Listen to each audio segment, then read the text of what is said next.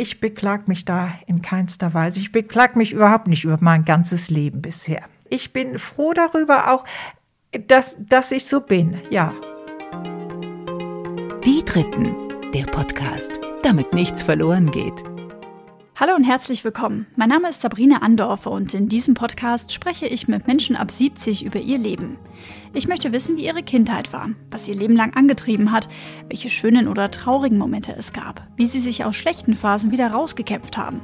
Mich interessiert, welche Träume und Wünsche sie haben oder auch Ängste. Ich möchte, dass diese Menschen ihre Lebenserfahrung mit euch und mit mir teilen, damit wir für unser Leben etwas mitnehmen können und vor allem, damit von diesen einzigartigen Geschichten nichts verloren geht. Bevor es mit der neuen Folge losgeht, möchte ich euch noch kurz den Supporter vorstellen. Und das ist heute die Allianzagentur Dusti und Zollmann mit dem neuen Optionstarif der Allianz Krankenversicherung. Wir alle kennen das, eine gesetzliche Krankenversicherung brauchen wir, aber woher sollen wir wissen, ob wir damit später mal gesundheitlich gut abgesichert sind? Deswegen gibt es jetzt von der Allianz den neuen Optionstarif und dafür macht ihr jetzt eine Gesundheitsprüfung und könnt dann jederzeit völlig flexibel und viele Jahre später entscheiden, braucht ihr besondere Zusatzleistungen oder wollt ihr sogar in die private Krankenversicherung wechseln. Also eine Art All-Area-Ticket für eure Gesundheit ohne erneute Gesundheitsprüfung. Das Ganze ist günstiger als ihr denkt und wenn ihr mögt, könnt ihr euch direkt über die Krankenversicherungsprofis der Allianzagentur Dusti und Zollmann aus München informieren. Die beraten nämlich bundesweit online über Skype, WhatsApp, Facebook, Sing oder LinkedIn oder übers Telefon. Ganz wie ihr wollt. Den Kontakt packe ich euch in die Show Notes. Vielen herzlichen Dank für die Unterstützung und nun zu meiner heutigen Gesprächspartnerin. Das ist Ursula. Ursula ist bei unserem Treffen im Mai 78 Jahre alt. Heute lebt sie in der Nähe von Bonn, geboren ist sie aber 1942 in Hamburg-Hamm. Ursula hat drei Schwestern und einen Bruder, sie selbst ist die zweitjüngste Schwester. Ihre Mama, eine Holländerin, hatte sich in Ursulas Vater, einen Handwerker, verliebt und kam deswegen in die Hansestadt. Ursula hat wahnsinnig viel Energie und Lebensfreude. Nach ihrer kaufmännischen Ausbildung und ihrer Arbeit als Sekretärin zieht sie mit ihrem Mann sechs Kinder groß. Warum Ursula mit 58 Jahren nochmal ein zweites Leben angefangen hat, das hört ihr jetzt. Vielen Dank an Anja und Ursula für ihr Vertrauen und euch jetzt ganz viel Spaß. Vielen Dank, dass ich heute bei Ihnen sein darf, Ursula. Hallo, Frau Andorfer. Schön, Sie zu sehen. Wir haben uns heute, das muss man sagen, zum ersten Mal persönlich getroffen. Wir haben natürlich schon ein, zwei Mal vorher telefoniert. Aufgrund der ähm, ja, komischen Umstände haben wir unseren Termin ein paar Mal äh, schon verschoben und uns jetzt ähm, darauf geeinigt, wir sitzen hier mit Maske bewaffnet uns gegenüber in ihrem Wohnzimmer. Und eigentlich, ähm, Ursula, wären Sie gar nicht hier. Sie wären eigentlich gerade im Moment lieber woanders. Wo denn? Ja, ich war eigentlich mit meinen zwei, ich habe zwei Kinder in München, die haben im Mai Geburtstag und dafür hatte ich mich also eigentlich schon äh, parat gemacht, habe auch schon die Fahrkarten gekauft. So, dann sind wir ins Denken gekommen und haben gemerkt, es hat ja gar keinen Sinn. Die Kinder müssen arbeiten, die Geschäfte in Gaststätten sind noch geschlossen. Was soll die Oma da, außer vielleicht bei der Schwiegertochter ein bisschen Wäsche waschen? Und dann haben sie gesagt, stattdessen gehen sie zur Post und schicken ein Paketchen runter nach München. Ja, ja, das habe ich natürlich sofort in Angriff genommen. Ich hatte Gott sei Dank schon alles eingekauft. Ich musste es also nur verpacken und habe es heute Morgen dann zur Weiterbeförderung gebracht. Ist das jetzt schon ein bisschen hm, was, was dann schmerzt oder was Sie ganz gut äh, wegstecken, dass Sie jetzt nicht ja, zu Ihren Kindern und zu Ihren Enkelkindern nach München können? Ja, das muss ich sagen, das macht mir jetzt etwas zu schaffen. Ich weiß nicht, warum ich heute Nacht so schlecht geschlafen habe, ob es jetzt das war. Ja, es tut mir etwas, etwas weh, obwohl ich sonst, denke ich, ganz viel wegstecken kann. Andererseits ist es Blödsinn, was ich erzähle, denn ich kann ja meinetwegen in zwei Monaten oder was kann ich nach München fahren. Also das ist gar nicht das Problem. Also ich darf überhaupt über nichts klagen. Mhm. Ich würde sagen, Ursula, wir lernen Sie jetzt einmal noch so ein bisschen besser kennen. Ich weiß schon von Ihnen, äh, von unseren Telefongesprächen, dass sie eine wahnsinnig vielseitige Frau sind, die wahnsinnig viel macht, wenn es denn die Umstände dann auch erlauben. Wo sind Sie denn geboren? Welcher Jahrgang sind Sie? Haben Sie ja, Geschwister? Wollen Sie mich da mal so in Ihre Vergangenheit mit reinnehmen? Ja, das mache ich gerne. Also ich bin 1942 in Hamburg-Hamm geboren, habe drei Schwestern, einen Bruder. So, dann sind wir im Mai 1943 in Hamburg-Hamm ausgebombt. Davon habe ich natürlich nichts mitgekriegt. Ich weiß nur von meinen älteren Schwestern, dass Mhm. also die Eltern mit meiner jüngsten Schwester und mit mir nach Waren an der Müritz gefahren sind zu einer Tante. Und mein Vater ist mit den älteren Schwestern und mit dem Bruder und mit einer Patentante von mir, die sind ebenfalls mit dem Zug nach Waren an der Müritz gefahren. Okay, also komplette Familie quasi wurde dann dahin äh, gebracht und ist dahin geflüchtet sozusagen. Ja. Ich glaube, wenn ich jetzt ähm, das richtig im Kopf habe, liegt es in, ähm, in Mecklenburg-Vorpommern, meine ich. Also schon was weg, was weiter weg auf jeden Fall von Hamburg. Ja, Ne? richtig. Okay. Vier bis sechs Wochen waren wir dann bei der Tante und dann konnten wir nach Hamburg-Bramfeld ziehen. Also dann quasi wieder zurück in die Heimat sozusagen. Ja, Okay. ganz genau. Ja, und dann sind wir halt alle zurück und konnten dann in Hamburg-Bramfeld, konnten meine Eltern dann eine Dreizimmer unfertige Wohnung beziehen. Ja.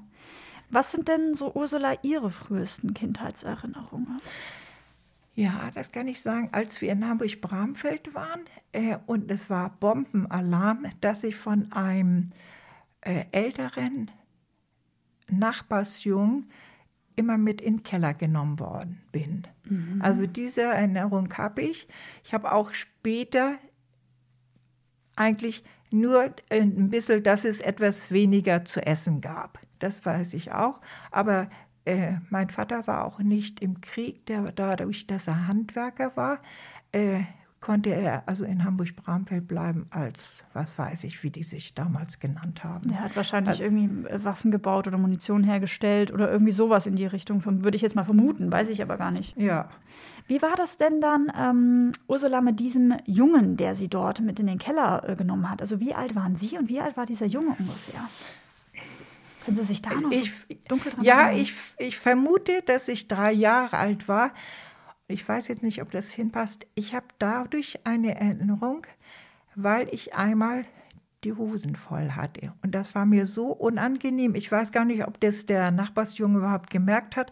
Aber dadurch meine ich, die, Erinnerung daran zu haben, dass der mich immer mit in den Keller genommen hat.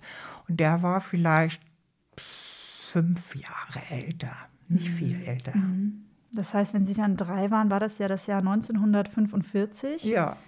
Sie haben im Januar äh, Geburtstag oder sind im Januar geboren. Das heißt, es war dann quasi kurz vor äh, Kriegsende, weil im Mai 45 war ja dann der Krieg Ja. vorbei. Haben Sie da noch ja, Erinnerungen dran, wie das so ist, in so einem Bunker da zu sitzen? Oder ist das alles so verschwommen, weil Sie so Nein, klein waren? das meine ich, bilde ich mir auch ein, dass wenn wir im Keller waren, da waren so große Rohre und ich meine, dass da mal Wasser rausgekommen ist. Und von daher hatte ich da immer ein bisschen Ängste, aber das äh, muss nicht so, so schlimm gewesen sein. Ich weiß auch nicht, wie wir dann da das eigentlich die Zeit zugebracht haben, ob wir da Betten hatten oder ob wir da nur gesessen haben, das weiß ich auch nicht mehr. Haben Sie da, also Sie haben sich ja jetzt ein paar Notizen gemacht und haben mit Ihren älteren Schwestern so ein bisschen darüber gesprochen, Ja. weil Sie natürlich logischerweise sehr klein waren. Haben Sie das erst jetzt gemacht wegen ähm, unseres Gesprächstermins oder haben Sie da auch schon mal früher mit Ihren Schwestern drüber gesprochen? Ja, habe ich auch schon früher mit denen drüber gesprochen, aber nicht so intensiv. Fanden Sie das jetzt positiv, dass Sie mit Ihren älteren Schwestern mal ein bisschen genauer jetzt darüber gesprochen haben, über diese Zeit? Auf jeden Fall. Ja, ja. Äh, vor Dingen, weil ich das jetzt auch für meine Kinder mache. Also äh, da kann ich denen wenigstens eine Kleinigkeit noch weitergeben, auch was äh, meinen Mann betrifft. Mein Mann hat total drunter gelitten. Der ist 1931 geboren.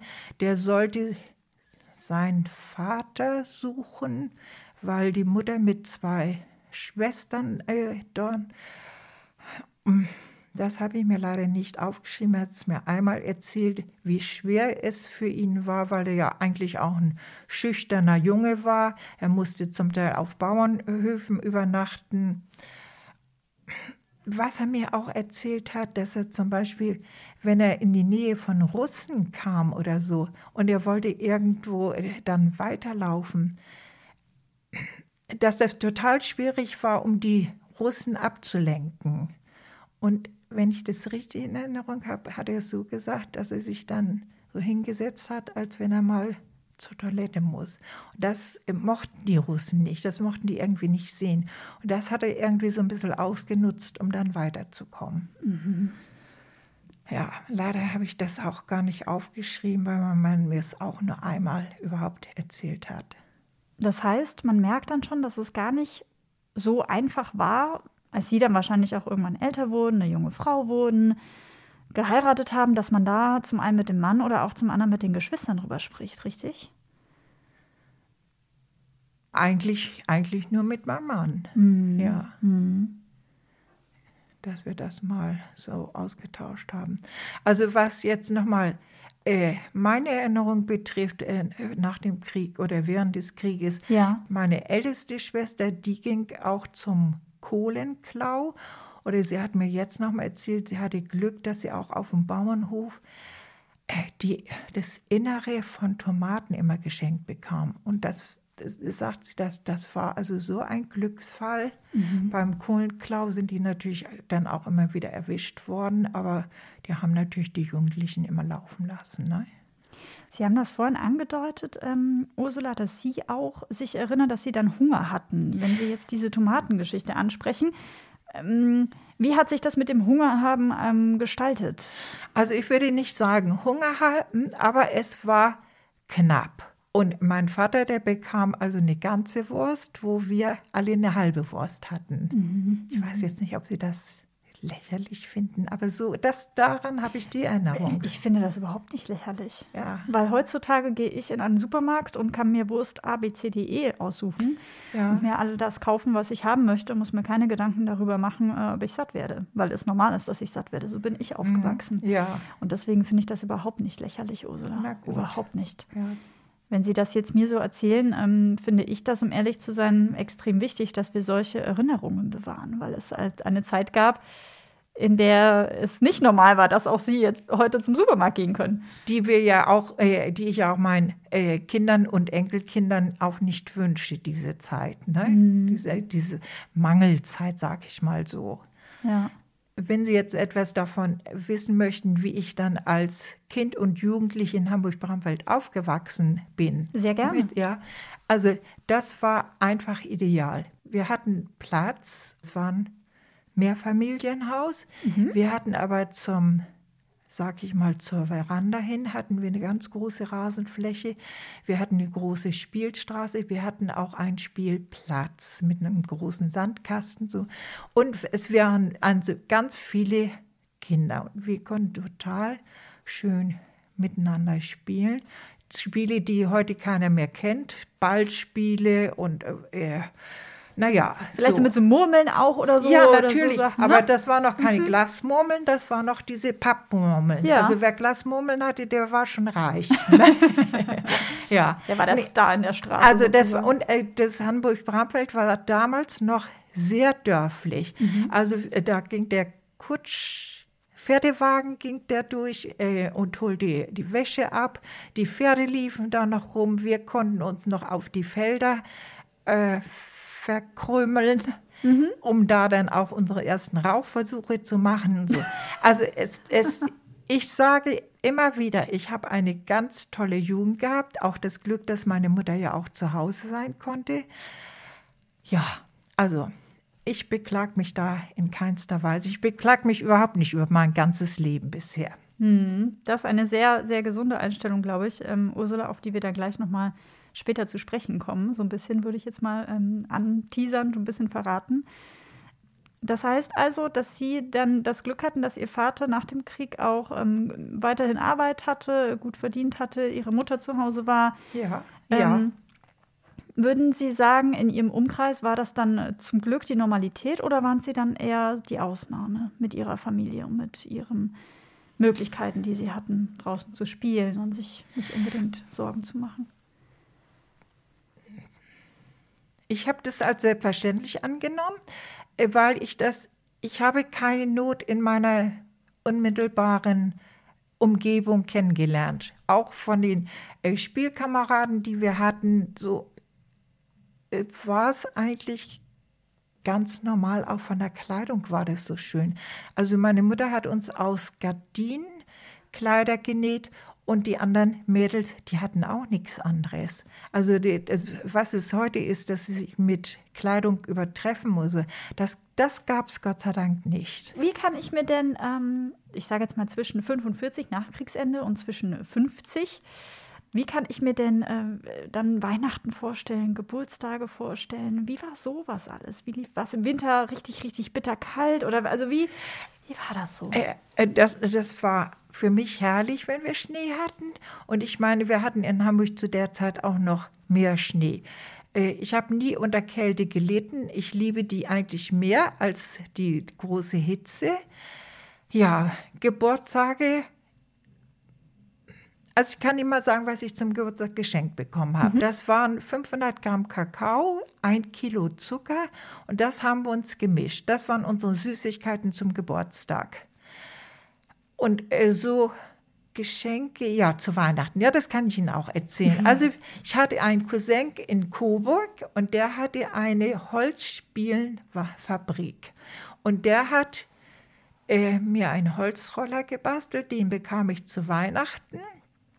War ein bisschen äh, dieser Roller war ja nicht so stabil wie heute. Also zu Weihnachten bekam ich den geschenkt, dann ging der kaputt. Und zu meinem 16. Januar, zu meinem Geburtstag, bekam ich den Roller dann repariert zurück. Das, das ist so eine Erinnerung.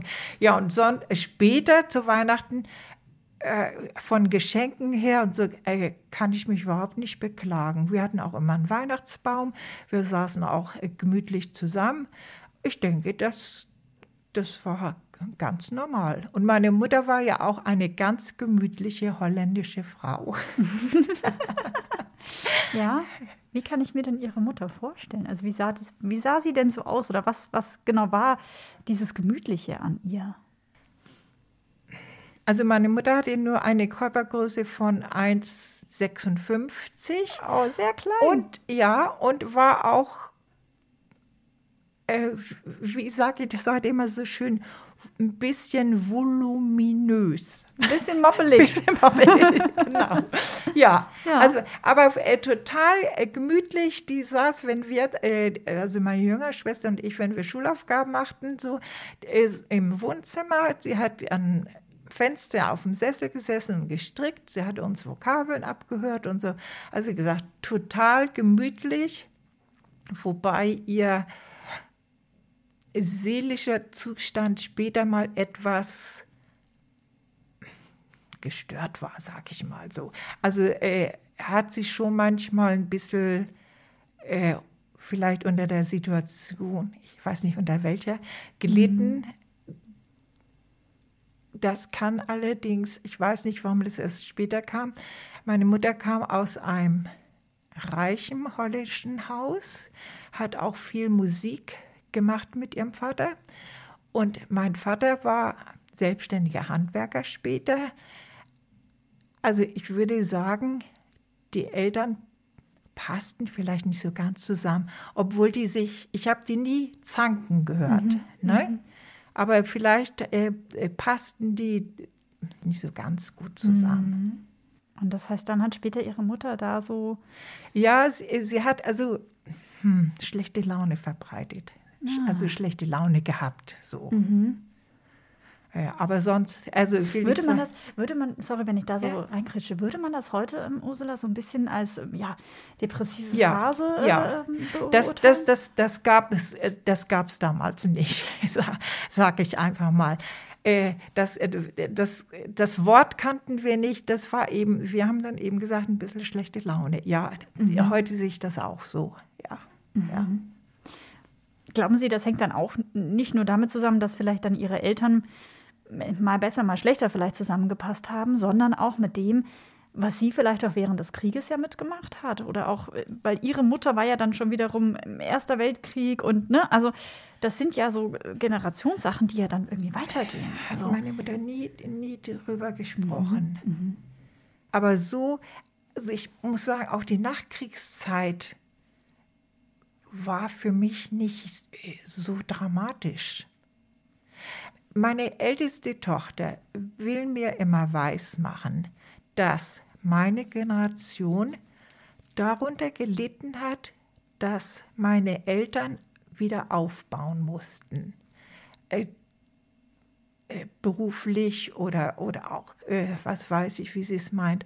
Und ich habe äh, immer gesagt, ich würde das für mich nicht so sagen, habe auch mit meinen Freundinnen darüber gesprochen, die das auch nicht so empfunden haben. Also ich habe ja das Glück gehabt, dass mein Vater immer, dass der nicht aus dem Krieg nach Hause gekommen ist, traumatisiert war. Er war ja immer da. Ja, und meine Eltern waren immer, die, die Schwestern waren da und von daher, ja gut, mein Vater hat natürlich gearbeitet und aber nicht, dass er jetzt was aufbauen musste. Wir haben kein Haus mhm. gekauft oder sonst was. Wir hatten eine Mietwohnung, ich kann Ihnen noch sagen, die kostete damals Dreizimmerwohnung große Küche, äh, 50 D-Mark an Miete. 50 D-Mark im Monat an Im, Miete? Genau.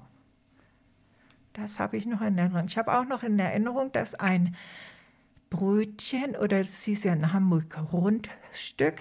Wie hieß das? Rundstück. Ein Rundstück. Ein Rundstück. Stück. Das war ein Brötchen. Drei, das war ein Brötchen. äh, drei Pfennig gekostet. Das, das habe ich auch noch in. Erinnerung. Oder äh, da wurde ja bei den Bäckereien auf Backblechen der Kuchen äh, gebacken mhm. und die Endstücke die durften wir uns als Kinder dann immer holen. Oder auch bei der Eisdiele, die äh, zerbrochenen Eistüten, die bekamen wir auch geschenkt. Ja, genau, diese Eistüten, diese Waffeln. Ja, die Waffeln, genau. Ja, wenn die zerbrochen waren, durften wir die auch holen. Das fällt mir aber jetzt gerade ein. Ich weiß gar nicht, warum ich das jetzt so erzähle. Das, sind, das ist meistens ja so ein bisschen, man setzt sich ja selten hin und bespricht einfach mal in Ruhe Dinge. Und jetzt kennen wir uns beide natürlich überhaupt nicht. Deswegen frage ich natürlich wahrscheinlich ein bisschen anders nach, als jetzt Ihre Kinder nachfragen würden. Und ich glaube, deswegen fällt Ihnen das jetzt alles hier so ein. Ja, es wird also da, es kommt immer mehr jetzt hoch, worüber ich also früher eigentlich gar nicht so nachgedacht habe. Würde ich jetzt, ich entschuldige mich jetzt damit, dass ich auch eine große Familie hatte und da auch andere Gedanken hatte. Ich weiß das aus dem Vorgespräch natürlich schon, aber sagen Sie mir mal ganz kurz schon mal vorab, wie viele Kinder hatten Sie denn? Ich habe sechs Kinder Sie und sieben Enkelkinder. Na, verrückt. Das und sieben Enkelkinder kosten Geld, das kann ich Ihnen sagen. Ja, das glaube ich Ihnen, das glaube ich Ihnen. Zumal, wenn man das jetzt nochmal in die heutige Zeit damit überträgt. Ne? Ja. Ähm, wir gehen aber gerade noch mal nicht ganz so weit, äh, Ursula. Mhm. Mich würde noch interessieren, Sie haben das vorhin ähm, angesprochen, dass Ihre Mutter Sie dann abgefragt hat mit Vokabeln. Ja. Wie war das denn in Ihrer Schulzeit? Also ich erinnere mich noch an die Museumsbesuche, die wir früher in der Schule hatten, in diesen alten Schulgebäuden mit diesen alten Bänken. Da musste man noch Holzscheit kniegeln. Dann gab es noch Tatzen auf die Finger. Das sind so Erinnerungen, die ich da noch habe. Stimmt das so? War das bei Ihnen so oder war das bei Ihnen schon anders? Ja, mal in die Ecke gestellt oder im Nebenraum. Ja, da war ich auch dabei. äh, äh, weil ich auch denke ich, auch oft mal vorlaut war. Aber nein, also körperliche Strafen gab es nicht. Okay, zum Glück. Ja. War das denn, waren Sie dann also schon, schon ein freches, mutiges Mädchen? Ja, sagen wir mal vorlaut. Vorlaut reicht ja schon, ne? Ja. Sie mussten sich ja auch behaupten mit Ihren älteren äh, Geschwistern.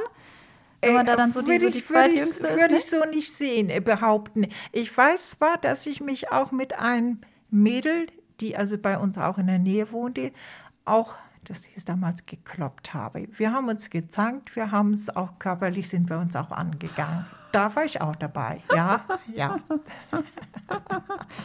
ja, verstehe. Das heißt, Sie waren dann also jetzt auch nicht auf den Mund gefallen und waren dann schon auch eine, eine Taffe.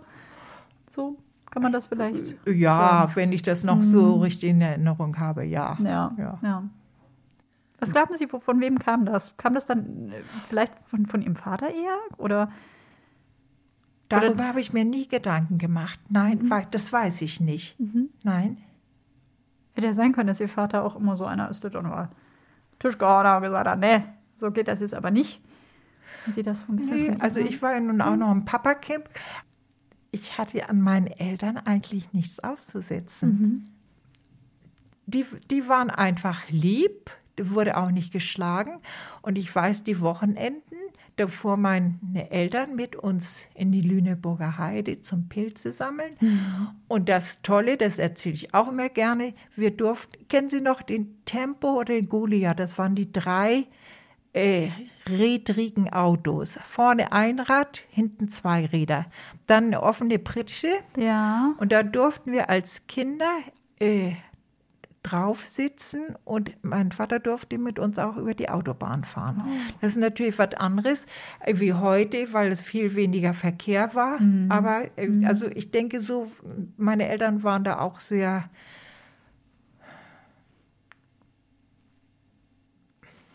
ja, was waren sie? Also ich will damit sagen, dass sie sich viel auch um uns gekümmert haben am mhm. Wochenende irgendwie Ausflüge gemacht mit vielen Kindern und dann quasi noch da auf ja, der Autobahn das, das und fand, ja, Himmel das, und der Wind weht durchs Haar. Das, also ja, das, also mhm. das fand ich auch toll von meinen Eltern. Ich meine, mein Vater hat ja auch, ich denke damals waren es auch noch sechs Tage gearbeitet, aber äh, wir haben also viele Ausflüge gemacht. Mhm. Dadurch habe ich auch ja. das Pilze sammeln ge gelernt. Das kann ich bis heute noch. Und wir waren jetzt vor einem Jahr noch hier mit der Wandergruppe unterwegs und haben wir so viele Maron- und Steinpilze gefunden. Ja, das war nicht mehr. das heißt, dann ist das auch, das ist dann auch was, was sich dann quasi so, so durchzieht, sozusagen, was man einmal als Kind lernt und dann einfach behält. Ne? Ja, mhm. das ist richtig. Mhm. Wie war das denn, ähm, Ursula, dann mit ihrem Mann? Wie hieß denn ihr Mann? Der hieß Günther. Günther. Wie haben Sie äh, Günther kennengelernt? Wie ja, waren Sie da? Äh, Sie ja. lachen. Ich ja, habe keine Ahnung, ich bin gespannt. Wir haben uns auf der Kegelbahn kennengelernt. Ich war in zwei Kegelvereinen und auf der einen Kegelbahn äh, war er mit seinen Kollegen, äh, haben die gekegelt. Ja. Und äh, ich habe ihn gar nicht wahrgenommen. Also, Wie alt waren Sie denn da? Ungefähr. Wie, 23, 22, 23 mhm. ungefähr. Und äh, mein Mann war dann ja auch nicht so ganz ohne. Der ist dann mit der, wir sind dann mit ein paar Mädels und mit unserem Trainer äh, mit der äh, U-Bahn dann an, also es ging dann nach Hamburg-Wandsbek. Mhm. Und dann, äh, wo wir dann auch ausgestiegen sind, und ich alleine weitergegangen bin, da hat sich mein Mann dann an die Fersen geheftet. Also ist mit der Bahn mitgefahren, hat uns schon mal wieder alle schön beobachtet und äh, dann ist auch mit ausgestiegen so. Und dann haben wir, sind wir ein, ein Stück zusammengegangen was weiß ich, was wir geredet haben. Er hat mir dann gesagt, dass er Sozialarbeiter ist. Und dann wollte er allerdings auch meine Anschrift haben. Die wollte ich eigentlich nicht so gerne geben. Das Pech war nur, dass er in diesem Bezirk Sozialarbeiter war, in dem Bezirk, wo ich wohnte. Das heißt sozusagen, Sie haben dann Ihre Adresse erstmal nicht rausgerückt? Ja, aber irgendwie, das weiß ich auch nicht mehr so ganz genau, mhm. oder äh, ob er dann bis, bis vor die Haustür mitgegangen ist und, und von daher die gewusst hatte. Ne? Ja. Mhm. Was war dann so, so Ihr Gefühl, als Sie Günther dann da also als sich der Günther dann quasi so ein bisschen an ihre Fersen geheftet hat und sie sich gedacht haben, ach, eigentlich will ich jetzt nur nach Hause. Oder ja, war das schon äh, ganz angenehm? Naja, wir haben es ja fortgesetzt, also muss es mhm. ja schon mhm. etwas angenehm gewesen sein, sag ich mal so. Das wurde dann allerdings unterbrochen dadurch, dass mein Mann dann einen Autounfall hatte und dann in der Lüneburger Heide im Krankenhaus war. Dadurch wurde es etwas unterbrochen. Hm, was heißt denn dann unterbrochen? Also ja, haben Sie dann quasi, ich, haben Sie dann Briefe ausgetauscht? ja, ich, ich habe auch, auch besucht, ja schon. Mhm. Aber da, da war irgendwie so ein, ja, bisschen ein kleiner Bruch, sag ich mal so. Wir haben dann viel geschrieben. Dann ist mein Mann ja auch in nach Moment von Hamburg musste dann nach Bonn, ja. Mhm. So beruflich. Ja, also ja, er, ja. hat, mein Mann hat die MICAT-Ausbildung gemacht als Lehrer. Er hat gemeint, als Sozialarbeiter kann er die Familie nicht ernähren mhm. und ist dann äh, äh, noch Lehrer geworden. Ich weiß nicht, ob Ihnen das was sagt, die MICAT-Ausbildung.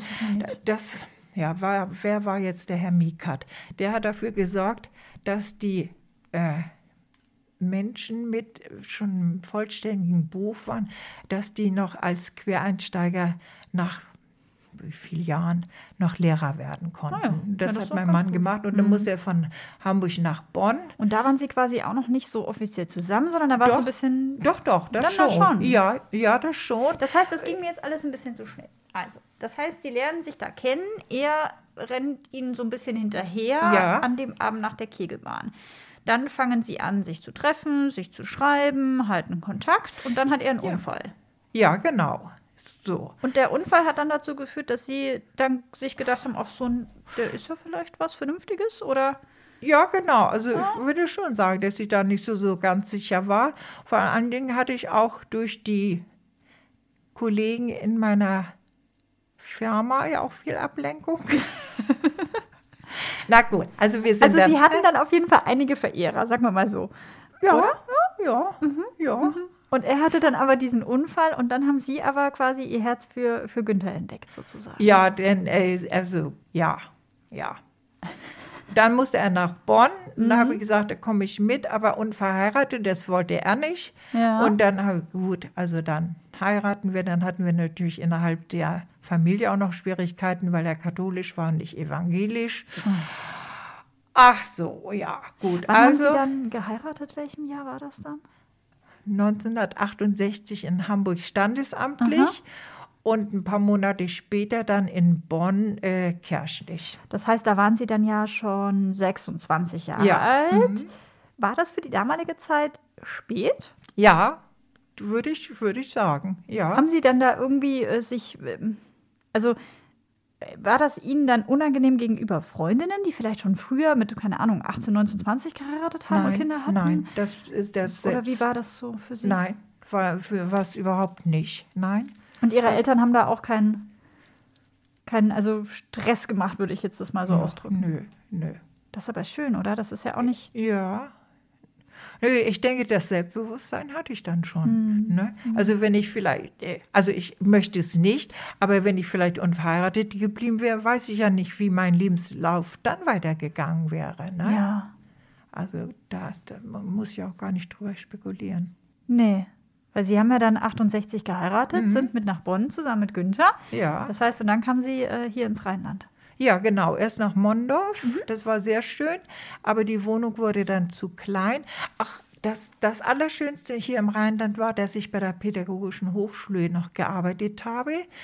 Hatte zwei Professoren und total nette Kollegen auch. Habe aber die Arbeit aufgegeben, als das zweite Kind hm, halbes Jahr alt war oder so. Das war eine richtig, richtig schöne Arbeit. Heute überlege ich, ob ich lieber nach vier Kindern aufgehört hätte und dann noch weiter gearbeitet habe. Nein, das ist Quatsch, weil diese pädagogische Hochschule wurde dann auch irgendwann aufgelöst. Ah, okay, verstehe. Ja. Wenn wir, ähm, damit ich da so ein bisschen mehr, ähm, mehr Überblick quasi habe über Ihre große Familie, wie viele, ähm, also Sie haben sechs Kinder bekommen, wie viele waren Jungs, wie viele waren Mädchen? Ja, es waren drei und drei. Mit dem Mädchen angefangen, zwei Jungs, zwei Mädchen, ein Junge. Oh ja, ein guter In, Mix. in, in recht kurzen Abständen. Ja, das heißt, ähm, wie das dann damals wahrscheinlich so üblich war, standesamtlich geheiratet 68, das Jahr drauf 69, dann kirchlich und dann Ja, das kann schon 68 gewesen sein, Okay. noch kirchlich auch. Ist ja Auch das kann ich doch nicht Jahr mehr mehr wissen alles. Ich bin schließlich 78 Jahre Ja, alt. eben, eben. und dann hat man aber quasi da relativ schnell losgelegt sozusagen. Ja. Und dann, ähm, und dann haben 14 sie eben, Monate. Meine älteste Tochter hat es nachgerechnet. Ja, naja. Mhm. Und dann haben sie quasi nach dem zweiten Kind gesagt, äh, den Job geben sie jetzt quasi auf, weil sie dann natürlich auch wahrscheinlich einfach wenig Zeit hatten, Kinderbetreuung etc. Das gab es ja, Ja, damals ich habe ja nur so halbtags heute. gearbeitet, klar. Und mein Mann war die andere Zeit da, aber trotzdem, also nee, habe ich gedacht, dafür habe ich keine Kinder, dass ich dann diesen Stress habe. War Ja. ja dann finanziell auch nicht nötig. Wie war das denn mit so vielen Kindern, Ursula? Wollten Sie schon immer eine große Familie haben, weil Sie selber ja auch sehr viele Geschwister haben? Oder hat sich das ja, so ergeben? Oder wie war das so? Also ich habe immer gesagt, ich möchte fünf Kinder haben. Mhm. Wahrscheinlich, weil wir in der Familie, also meine Eltern fünf Kinder hatten. Das ist natürlich total naiv. Und äh, sechs Kinder, würde ich sagen, ist heutzutage auch naiv. Auch seltener, obwohl ich eine gute Bekannte habe, äh, wo die, die zehn Kinder hatten. Zehn Kinder. Ja, und auch, äh, wo die Kinder also auch äh, zu, und, und sehr tüchtig geworden sind. Mhm. Äh, aus guten äh, christlichen Glauben haben die zehn Kinder bekommen. Und so sage ich das bei mir auch. Ich habe jetzt selber keine Kinder, kann mir das äh, für die Zukunft äh, vorstellen. Natürlich frage ich mich dann auch vielleicht dann auch, wie viele junge äh, Frauen jetzt so in meinem Alter mit äh, 30, 31, wie kriege ich das denn hin? Äh, Job und Karriere und dann noch ganz viele Kinder. Wie soll das denn werden? Äh, meine Freundin ist ja schon mit zwei Kindern überfordert. Ne? Was sagen Sie da so dazu? Ja, das, also ich war nach dem zweiten Kind, nein, nach dem ersten Kind habe ich auch schon geheult. Da war ich schon total geschafft, wenn ich die gebadet habe und so weiter. Also total geschafft. Beim zweiten wurde es schon besser, aber das hatte den Nachteil, wenn das eine Kind ausgeschlafen hat, dann fing das andere Kind an zu, äh, einzuschlafen. So, Also war das kein richtiger Tagesrhythmus. So, und beim dritten, vierten, fünften, sechsten ging das alles von ganz alleine. Ich habe zwar auch einen, einen Arbeitstag von morgens 6 Uhr bis nachts 23 Uhr gehabt, das, das will ich nicht ver, verhehlen Ja, da nicht verheimlichen oder unter verheimlichen, ne? Ja, ja, Ne? verstehe. Aber, Mhm. aber grundsätzlich würde ich sagen, äh, dass ich das wohl ganz gut geschafft habe. Und mein Mann war ja auch mittags zu Hause, der hat also eingekauft und hat natürlich auch dann sich gesorgt. Mhm, weil der das jetzt wahrscheinlich ja auch mit dann wollte, eine große Familie. Also kann ich mir vorstellen. Er hat es ja mit verursacht. Ja.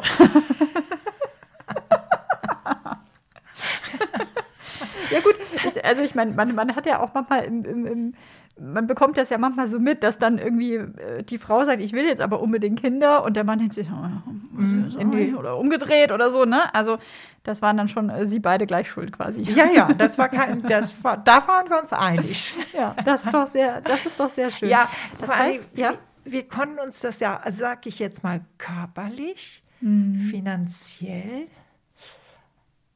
und wohnraummäßig, wir konnten uns das auch leisten. Mhm. Ne? Und, oder auch, sage ich auch mal, nervlich. Ne? Mhm. Also, ja. Wenn Sie sagen nervlich, ähm, wenn Sie dann sagen, bei dem ersten Kind war es aber schon so, dass Sie da auch manchmal geschwommen sind und wahrscheinlich überfordert waren, wie jede Mutter über, Ja, überfordert total. ist. Ähm, warum hatten Sie dann Lust auf ein zweites Kind? Also war, oder war das, stellte man da sich die Frage dann gar nicht, weil ja klar war, nö, ich möchte jetzt aber eigentlich eine große Familie haben. Also äh, mehr als, ein, mehr als ein Kind wollte ich schon haben. Aber ich habe mir, wie gesagt, das war ja jugendlicher Übermut zu sagen, ich, äh, möchte fünf Kinder haben. Das war eben der, der Vorfamilie wahrscheinlich geschuldet. Äh, das kann ich jetzt nicht sagen. Und dann würden Sie auch jeder jungen Mutter wahrscheinlich den Tipp geben, es wird schon wieder besser, mach einfach mal weiter. Die sich dann vielleicht überfordert fühlt und ähm, Nach dem ersten meinen Sie, ja, oder, Oder auch so. generell. Mhm. dass die Mütter auch noch mitarbeiten, musste ich ja nicht. Ne? Und von daher würde ich sagen, zwei, drei reichen heutzutage.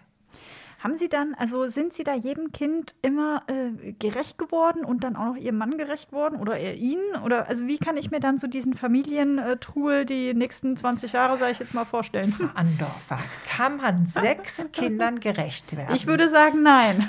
das, das kann ich nur bestätigen. Ja. Also mein Mann hat sich nicht beschwert, aber äh, ich weiß zum Beispiel, äh, der Christoph, der hat, äh, wenn er mit mir sprechen wollte, der hat mir den Kopf festgehalten, dass ich ihm zuhöre.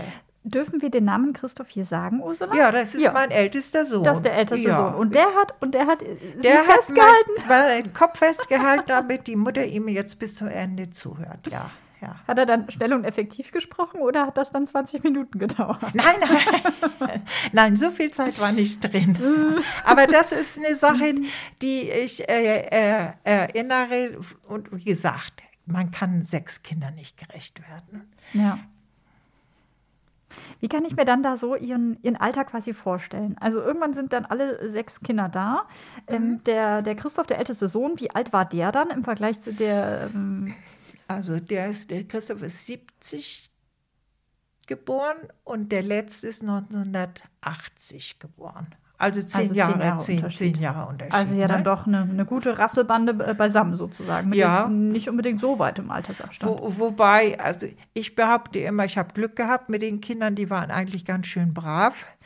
Bei dem Christoph und bei dem Nächstgeborenen kann ich auch sagen, der Uli, die waren äh, ganz unterschiedlich in ihren Charakteren und in ihrem Temperament. Also ich drücke das so aus, äh, der Christoph ist unterm Tisch durchgegangen und der Uli ist über den Tisch gegangen. ich denke, das sagt einiges aus. Ja, ja. Die Mädels haben sich eigentlich auch sehr gut vertragen. Natürlich vergesse ich auch ganz viel, aber ich meine, so, so ganz viel Streit war unter den Geschwistern nicht so sehr. Sind Sie denn, äh, Ursula, dann quasi in dieser, also die, diese Mutterrolle wird sie wahrscheinlich sehr erfüllt haben. Ja, habe ich auch gerne gemacht. Ich kam mir zwar manchmal etwas gegenüber anderen Müttern ein bisschen dumm vor, denn äh, wenn da Elternabende waren oder so, die äh, anderen Mütter oder teilweise die Mütter, die hatten schon das ganze Buch von ihren Kindern durchgelesen, durchgearbeitet und ich habe es nur einpapiert. Das habe ich bei allen Kindern geschafft und mit Hilfe auch so, aber äh, ich habe Das die heißt, Sie hatten einfach gar nicht die Zeit Nee, dafür, sich nee. dann da so intensiv zu beschäftigen. Ich habe wirklich Bettwäsche, äh, Geschirrtücher, äh, Taschentücher, damals noch Stofftücher. Ich habe alles gebügelt. Ich Oh habe. T-Shirts gebügelt. Ich Ja. habe alles, also natürlich keine Unterwäsche, alles gebügelt. Gibt auch Und Leute, die wenn- bügeln ihre Unterwäsche, ne? Ja, ja. Oder auch noch Handtücher. Nee, das habe ich nicht gemacht. Gottes Aber wie gesagt, ja, also Weil das war für Sie dann wahrscheinlich so total selbstverständlich und so ein bisschen auch im Robotermodus. Das macht man jetzt halt einfach so, oder? Ja, weil ich es ja von meiner Mutter so ge gesehen habe. Die hat auch gebügelt. Und ich denke, es haben ganz viele gebügelt. Gottes Willen. Aber heute, ja, also. Und ich finde das total schön. Da kann von mir aus ein T-Shirt ruhig ein bisschen verkindert sein oder eine Hose oder so. Äh, dadurch haben doch die Mütter auch viel mehr Zeit. Ach klar. Und man kann auch einfach mal in Ruhe spielen. Und, Mhm. Und haben. vor allen Dingen, äh, jetzt werden ja auch die äh, Ehemänner und Väter ja auch mehr eingespannt. Das war ja. Also das heißt, bei Ihrem Mann, bei Günther war es dann schon so, der ist einkaufen gegangen, Ja. der war dann mittags zu Hause, weil Ja. er war Lehrer, musste natürlich wahrscheinlich nachmittags trotzdem was auch machen. noch was arbeiten, ja. Aber ähm, also der hat sich jetzt eingebracht, aber vielleicht nicht so eingebracht, wie sich vielleicht Väter heute einbringen. Genau, gan- das kann ich ganz Mhm. genau sagen. Das äh, auf keinen Fall. Aber das war wohl allgemein so, dass in meiner Mhm. Generation die Männer noch nicht so viel äh, sich eingebracht haben oder auch viel länger gearbeitet haben noch. Ne? Gibt es da so Momente, die Sie ähm, im Kopf haben, Ursula, äh, wo er Sie furchtbar auf die Palme gebracht hat, wo Sie sich dann gedacht haben, jetzt packt euch jetzt mal mit an oder hilft doch mal mit oder, ähm, oder wo Sie da auch nicht so, ja, keinen grünen Nenner gefunden haben, sage ich jetzt mal so salopp. Habe ich nicht eingefordert. weil sie das auch so äh, einfach dann so gemacht haben und weil das damals so die Rolle war? Ja, äh, das äh, nehme ich auch an, weil das ja Mhm. äh, in mein, mein, meine Mutter genauso gemacht hat. Also ich wüsste nicht, dass mein Vater viel Hausarbeit gemacht hat, aber wie gesagt, er hat ja auch lange gearbeitet. Aber am, am Wochenende war er dann für die Familie da. Mhm. Aber wie viel er jetzt da hauswirtschaftlich, glaube ich, war es nicht so viel. Ja. Ist es auch so, äh, Ursula, wenn ich jetzt noch einmal weitergehe, wenn Sie sagen, Sie haben sich, ähm, Sie haben sich äh, bei dieser Schulsituation mit den Kindern, haben Sie sich so ein bisschen dumm gefühlt gegenüber der anderen, Ja. der anderen Mütter hatten? Also gab es da ähm, Momente, wo Sie dann tatsächlich ähm, auf Unverständnis gestoßen sind von den anderen Müttern? Glaube, Nein, mit denen, weil mich das auch äh, soweit gar nicht äh, weiter interessiert habe. Ich habe es wahrgenommen, aber ich weiß ja, was ich zu Hause getan habe. Ich denke auch, dass ich also doch auch darauf geachtet haben, dass, dass sie Schulaufgaben machen. Die konnten auch äh, Vokabeln abhören. Und worauf ich eben ganz stolz bin, ich habe also drei Kinder durch eine Nachprüfung gepaukt. Also solche Sachen. Also das hat mich zu Anfang natürlich, habe ich gedacht, die Welt geht unter. Oder wenn meiner Familie auch von den Eltern Streit war. Und ich kam dann endlich mal in die Welt und habe gehört, dass es bei anderen genauso geht. Ne? Also, Ja, ja. Wenn Sie, wenn Sie das andeuten, ähm, auch mit, mit, mit Streitereien oder auch mal mit, also wenn man eine lange Ehe führt, dann ist ja nicht alles immer rosig. Ne, wie ging das dann mit Ihnen und Ihrem Mann weiter, wenn Sie mir das erzählen möchten? es war viel unnötiger Streit und ich will es auch nicht darauf schieben, dass es vielleicht äh, dadurch kam, äh, dass wir vielleicht äh, unterschiedlich die Kinder erziehen wollten. Also ich, ich kann das nicht so richtig sagen. Also ich habe mit meinem Mann geschrien, aber nicht mit den Kindern. Mhm. Aber fragen Sie mich, ja, warum, warum äh, streitet man sich? Ne? Warum? Ja das sind manchmal so, so ganz, mhm. so ganz kleine Sachen, die äh, sich überhaupt nicht lohnen. Ja, ja. Würden Sie da heute vielleicht manchmal im Nachhinein auch was anders machen? Also haben Sie da nochmal dann später drüber, drüber nachgedacht und haben gesagt, oh ja, das, also, ne, wenn ich jetzt nochmal zu tun hätte oder wenn ich jetzt jemandem einen Ratschlag geben würde, dann würde ich sagen, ich habe das damals so gemacht, ich würde dir raten, das anders zu tun? Äh, die Erkenntnis ist für mich gekommen. Ich habe mir, würde ich mal sagen, mhm. viel zu viel gefallen lassen. Ah, okay. Und da denke ich heute, wieso eigentlich?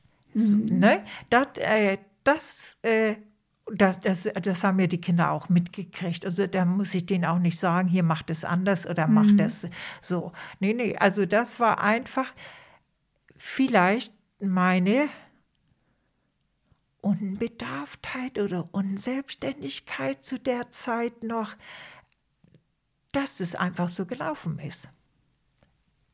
Was heißt sich viel gefallen lassen?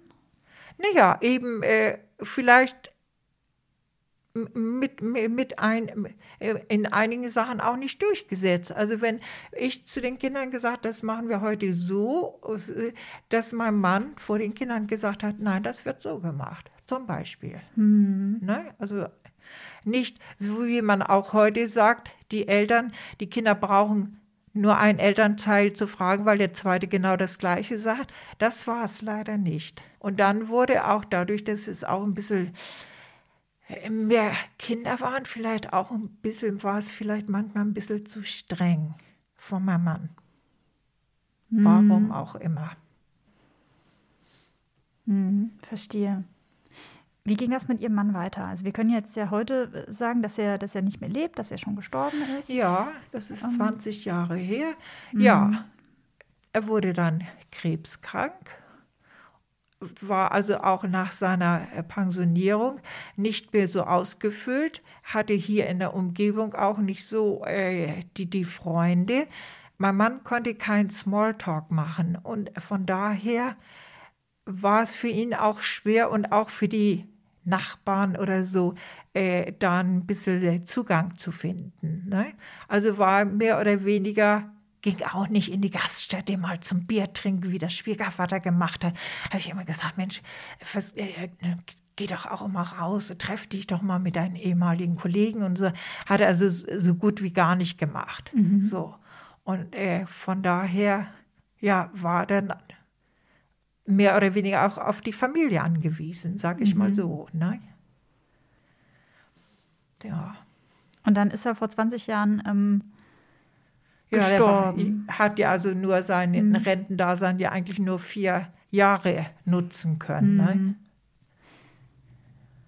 War das dann für Sie, wenn ich das jetzt so ein bisschen durchklingen höre, war quasi mit Ihrem Mann das äh, schön, und manchmal aber auch nicht so schön, wenn ich das so ein bisschen jetzt so, ja, so höre. Ne? Ich, ich denke, dass das, mhm. Äh, dass das ziemlich normal ist. Ja. Dass es immer mal Höhen und Tiefen gibt, würde ich mal so sagen. Ja, ne? ja. ja, ja. War das dann für Sie ähm, dann aber schon ein heftiger Cut damals, äh, vor 20 Jahren, als er, als er starb?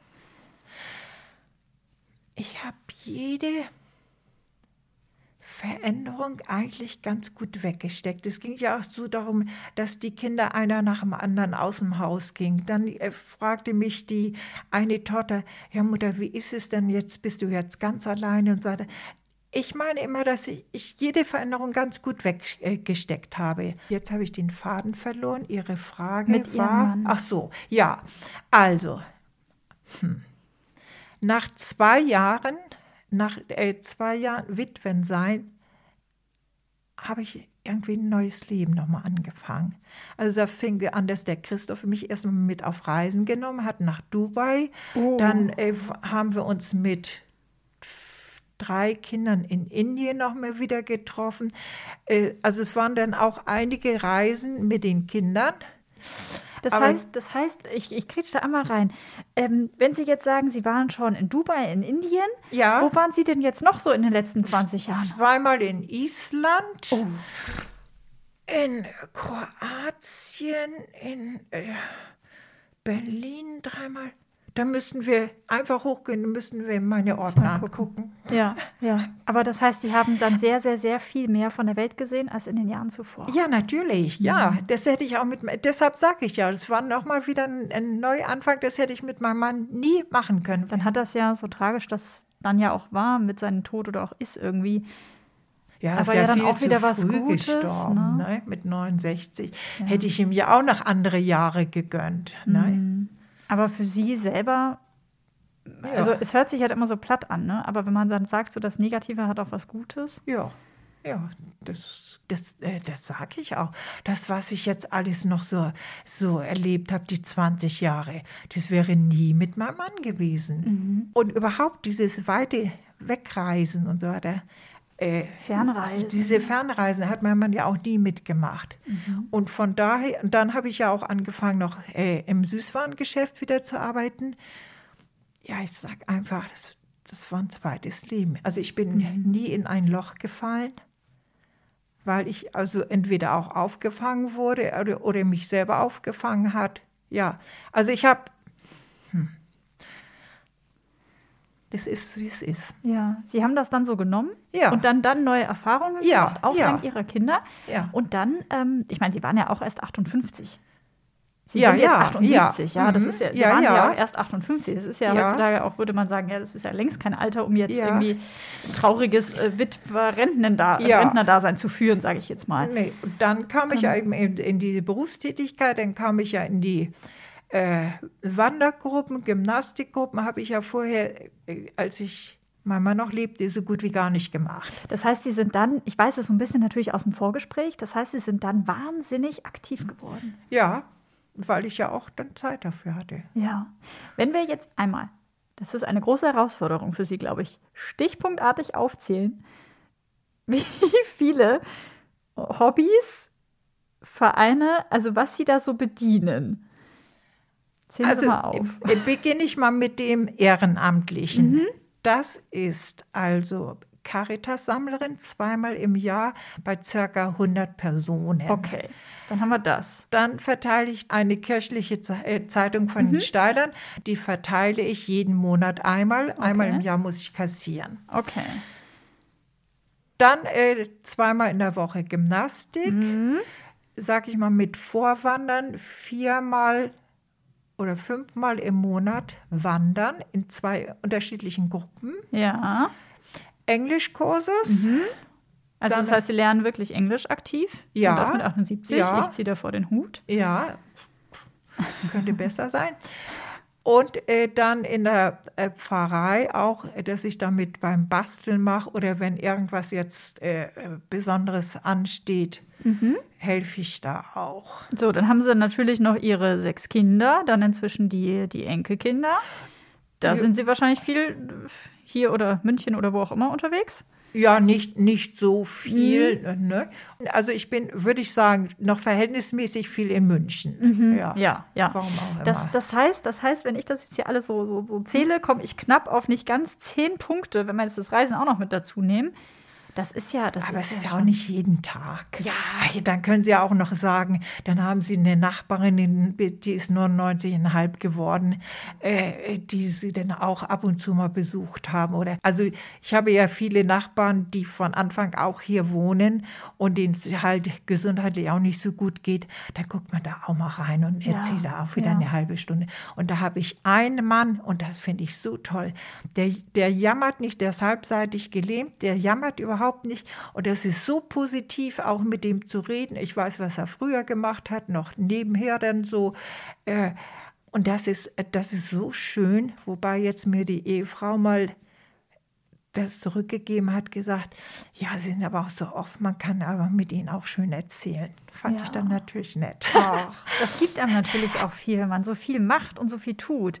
Hätten Sie sich denn ähm, gewünscht, Ursula, dass da so ein anderer Mann in Ihr Leben stapft und äh, Sie dann äh, Schmetterlinge haben und sich nur fühlen wie 20? Jetzt in den letzten 20 Jetzt in den Jahren. letzten 20 Jahren, ja. Die Gelegenheit war drei oder viermal, aber nein, das ist, das, das, äh, das will ich nicht, wollte ich nicht und das will ich jetzt auch nicht. Erstmal bin ich jetzt zu lange alleine und äh, nee. Äh, Nein, möchte ich nicht mehr. Also kameradschaftlich sehr gerne. Ich bin ja jetzt auch äh, nach äh, Spanien zum Wanderurlaub von einem Bekannten, den ich zehn Jahre kenne, mit noch einem anderen Ehepaar auch. Dazu kommst du mit und so. Das gerne, aber nicht mehr. Nee, möchte ich nicht. Das heißt, Sie sind quasi alleine und sind aber nicht einsam, ne? Ja, ganz genau. Und es ist auch nicht langweilig. Großer Unterschied. Ja, kann ich sagen. Deshalb, ich leide auch jetzt äh, nicht. Ich leide auch nicht, dass ich im Moment meine Enkelkinder nicht so sehen kann. Es wäre jetzt vielleicht wieder eine Möglichkeit gewesen. Da sagte aber mein Sohn, die Schwiegertochter, äh, der, der Kleine, der Dreijährige, würde ja sofort auf mich zugesprungen kommen und so weiter. Da habe ich aber hinterher auch überlegt, gut, ich bin am meisten gefährdet. Aber zum Beispiel, ich kann es ja, wenn ich es habe, ich kann es ja auch anderen weitergeben. Ne? Von daher, aber wenn äh, die, die Eltern haben dann gesagt, ach, lass es lieber, ja, dann lass ich es eben so. Ja, Fertig. ja, ja. Da jammer ich nicht rum. Irgendwann sehe ich die wieder, irgendwann kann ich die wieder knuddeln, ja. Ist das auch eine Eigenschaft, dieses, da jammer ich nicht rum, da wird jetzt gar nicht drüber geschnackt, sondern jetzt mache ich weiter, die Sie ausmacht? Ich bin froh darüber. Ich, also ich bin froh darüber auch, dass, dass ich so bin, ja. Ja. Das ist auch schön, wenn man das so von sich sagen kann, oder? Also über meine eigenen Schwächen, die kriege ich ja zum Beispiel ganz viel von der ältesten Tochter auch noch. Äh, Ja? gesagt, denke ich auch drüber nach und denke ich auch dadurch, dass sich die Eltern nicht immer so einig waren, war es ja für die Kinder auch nicht immer ganz so schön. Ich kann aber mit den Kindern drüber sprechen, ich streite auch nichts ab. Das, das tut mir ein bisschen leid, dass es dann so gewesen ist. Ne? äh, wenn die vielleicht zu streng erzogen worden sind oder so, das kann ich ja nicht wieder gut machen. Ne? Ja. Haben Sie denn äh, große Pläne, ähm, Ursula, wenn sich die Zeiten äh, ändern und wir alle wieder ein bisschen mehr Normalität haben? Äh, große Reisepläne? Haben Sie da schon nächste Ziele, die Sie für sich festgelegt haben, wo es ins Ausland hingehen soll? Ich würde, ich würde vielleicht noch nach Grönland oder, oder noch ein bisschen höher, würde ich vielleicht machen wollen. Ich kenne Scho- Schottland auch noch nicht. Ja, also die Pläne. Pläne habe ich schon. ja, das ist also gut. wo ich noch gerne hin möchte, das verliere ich auch nicht aus den, Nee. aus den Augen. Also Gott sei Dank bin ich noch so weit, dass ich sage, ja, ich möchte das noch. Ach, schön. Ja, also Ähm. ich gucke positiv weiterhin in die Welt. Das ist sehr schön. Wir Ja. kommen so langsam zum Ende, Ursula. Ich habe immer ähm, ganz zum Schluss eines jeden Gespräches eine besondere Frage. Mein Podcast heißt Die Dritten, damit nichts verloren geht. Was aus Ihrem Leben sollte denn nicht verloren gehen?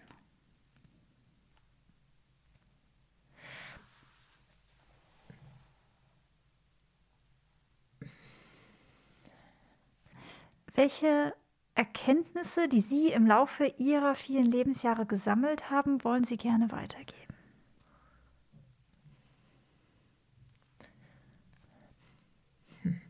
Also würde ich jetzt mal so sagen, erstmal friedlich bleiben, äh, gesund und positiv in die Welt gucken. Ja. Ja, und dass es denen allen gut geht, den Enkelkindern, dass die alle ihren Weg machen. Ja. Ich denke ja manchmal so, wenn irgendwas ganz Schlimmes äh, so passiert ist, denke ich, im Moment, was geht's mich noch an? Ich gebe mir noch zehn Jahre, die gebe ich mir allerdings schon seit ich 70 bin, gebe ich mir immer noch zehn Lebensjahre. So. Aber dann denke ich, verdammt nochmal, du hast ja Kinder, du hast ja Enkelkinder, du hast ja vielleicht Urenkelkinder. Also so darf ich eigentlich nicht denken. Ursula, wie genau meinen Sie das mit diesen zehn Jahren? Also ist das so, wenn Sie, wenn Sie 70 sind, Sie sagen so, Sie geben sich nur zehn Lebensjahre bis 80, jetzt sind Sie 78, Ja. dann geben Sie sich nochmal zehn. Aber dann ist Schluss. ja, das heißt, ich möchte gerne noch bei, einigerma bei einigermaßen Gesundheit würde ich gerne noch jetzt noch zehn Jahre leben. Und das machen Sie dann Jahr für Jahr immer wieder neu mit sich aus und sagen, ach ja, vielleicht wenn Sie mal 80 werden, denken Sie, ach, ich fühle mich jetzt eigentlich immer noch genauso wie 78. Ja, aber dann gebe ich mir nur noch acht Jahre. Nein, nein, Ja, ich, ah, okay. nicht, ich erhöhe es nicht mehr. Also ne? 88 ist die Grenze. Ja, ich mache es weiter wie bisher Ja. und äh, so, so lange wie ich es kann. Ja, Ja. mache ich. Ja. merke schon mal beim Fahrradfahren, aber das liegt nicht, liegt nicht an mir, das liegt einfach am Fahrrad. das ist auch blöd irgendwie. Irgendwie stimmt das nicht so ganz. Ist der Lenker weiter vorn gesetzt, dann rutsche ich immer vom Sattel runter. Wobei, Also, holen Sie äh, sich ja lieber noch mal ein neues Fahrrad. das ist eigentlich ein gutes Fahrrad. Ich, äh, ich, ja, ich, ich muss mal sehen, was ich da noch mache. Oder an, einfach mal einen anderen Sattel. Also mit Fahrradfahren, ich mache es regelmäßig, aber nicht viel. Und mit diesem Sattel könnte ich ja ne- keine 50 Kilometer fahren. Und jetzt höre ich auf, Sie wollen nach Hause. Ne? Nein, ich möchte nicht nach Hause. Ich möchte nicht nach Hause. Ich nehme ja mit Absicht die Zeit, weil ich ähm, das hier sehr gerne mache und mich das sehr interessiert, was Sie so zu erzählen Ja, haben, wirklich? beziehungsweise zu erzählen haben. Wirklich, Ja, wirklich. Natürlich. Ich wünsche Ihnen, ja, Ursula, dass Sie einen passenden Sattel finden werden, dass Sie weiterhin fest im Sattel sitzen das, und das dass Sie das Sie ja genauso. Ne? Und dass sie Nein, und dass sie das so alles so weitermachen, wie sie es bisher tun. Vielen, vielen Dank Ja. für diesen Nachmittag und dieses schöne Gespräch. Ja, und ich danke, dass Sie sich die Zeit genommen haben, auch mit mir zu sprechen und dadurch auch Fragen noch aufgeworfen habe, worüber ich mir vielleicht noch nicht so tiefe Gedanken gemacht habe. Ich danke Ihnen auch. Das war Sehr- sehr schön. Sehr gerne, sehr gerne, Ursula.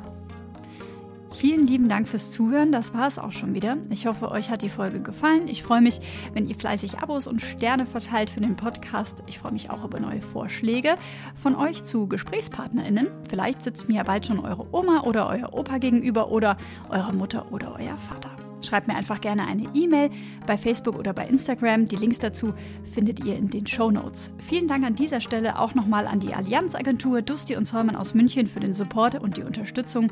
Den Link zum Optionstarif der Allianz Krankenversicherung und zur Allianzagentur Dusti und Zollmann packe ich euch auch in die Show Notes. Wir hören uns wieder in zwei Wochen und bis dahin wünsche ich euch eine tolle Zeit. Habt Spaß bei allem, was ihr jetzt noch so macht und führt wunderbare Gespräche mit euren Liebsten, damit nichts verloren geht. Eure Sabrina.